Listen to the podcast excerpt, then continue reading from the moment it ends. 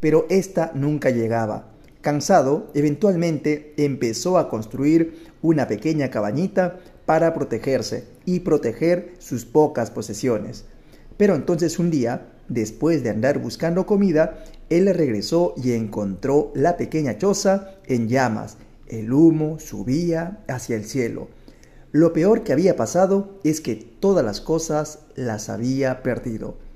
Él estaba confundido y enojado con Dios y llorando le decía, ¿Cómo pudiste hacerme esto? Y se quedó dormido sobre la arena. Temprano de la mañana del siguiente día, él escuchó asombrado el sonido de un barco que se acercaba a la isla.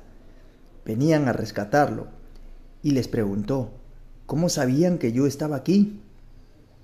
Y sus rescatadores le contestaron, vimos las señales del humo que nos hiciste.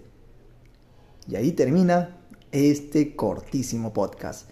Es fácil enojarse cuando las cosas van mal pero no debemos de perder el corazón porque Dios está trabajando en nuestras vidas, en medio de las penas y el sufrimiento. Recuerda la próxima vez que tu pequeña choza se queme, puede ser simplemente una señal de humo que surge de la gracia de Dios.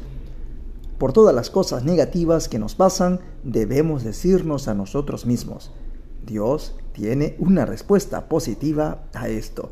Nos vemos hasta el siguiente podcast.